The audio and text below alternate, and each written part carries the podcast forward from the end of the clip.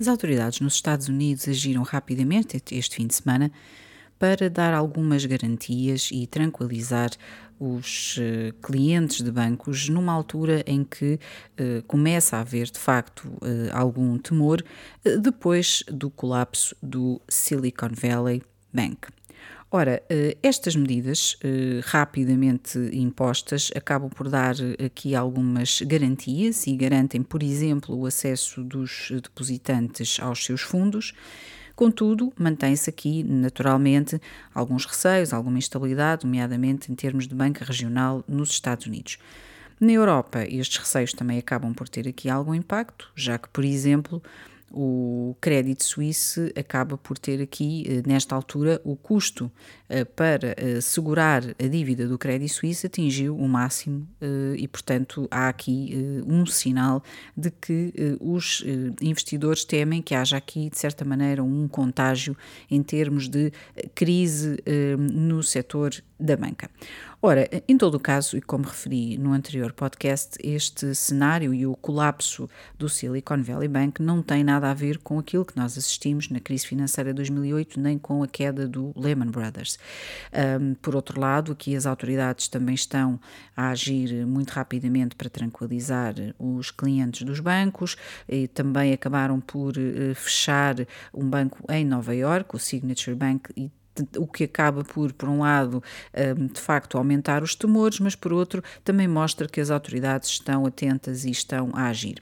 Aqui, o que vale a pena referir é que, sobretudo, hum, estes, estes movimentos e estes problemas num setor que é tão regulado e tão vigiado,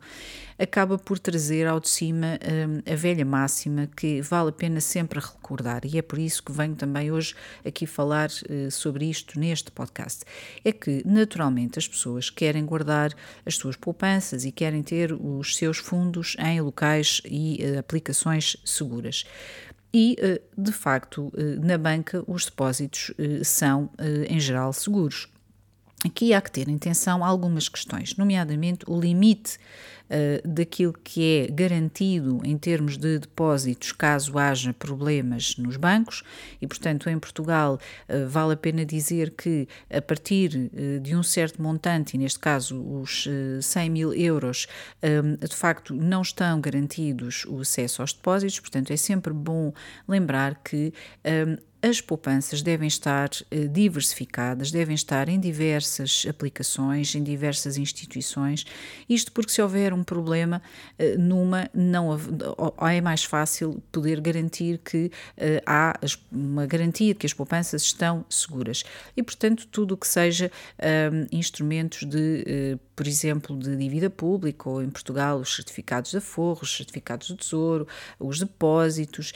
enfim, é sempre bom haver uma diversificação um, e terem atenção que, de facto, nos bancos há um limite para aquilo que é o Fundo de Garantia de Depósitos e que uh, só garante os depósitos até um determinado montante. Ora, estou a falar sobre isto, mas apenas para lembrar, porque de facto aqui é importante, como referi ontem também, sublinhar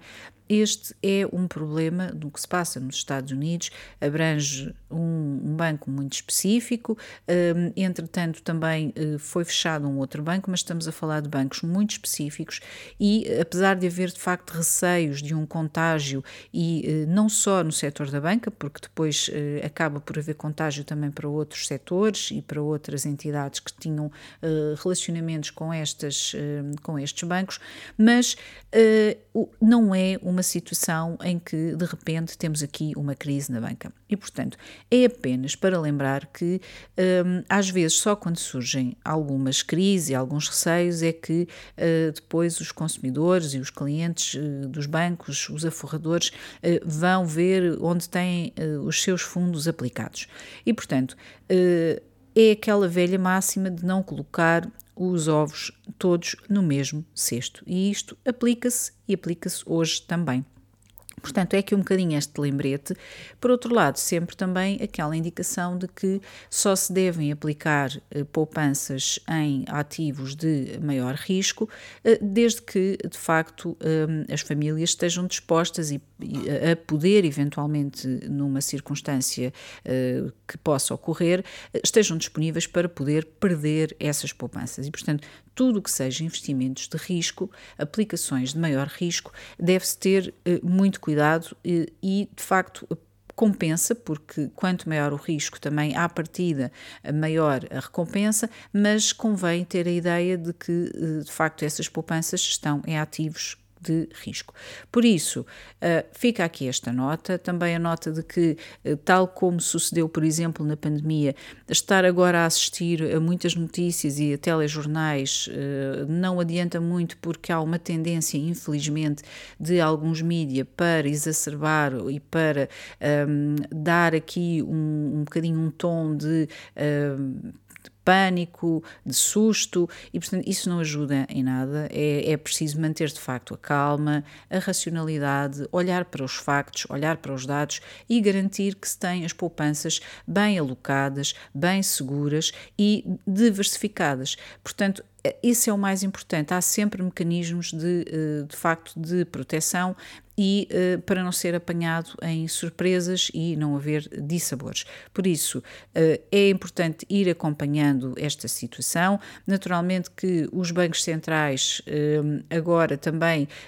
tem, são chamados um bocadinho aqui a este problema, porque esta subida das taxas de juro que tem vindo a ocorrer de forma tão abrupta, naturalmente que vai pôr em xeque muitos modelos de negócio, como era o caso do Silicon Valley Bank, que de facto assentava uh, nas uh, baixas taxas de juro e que agora é um cenário que já não se verifica. Portanto, é ir acompanhando, mas com muita tranquilidade, com muita calma e diversificando uh, onde se tem as poupanças para que se possa de facto ter os ovos bem guardados em diferentes cestos. Obrigada por ter estado aí. Volto amanhã para mais um Caramba Galamba.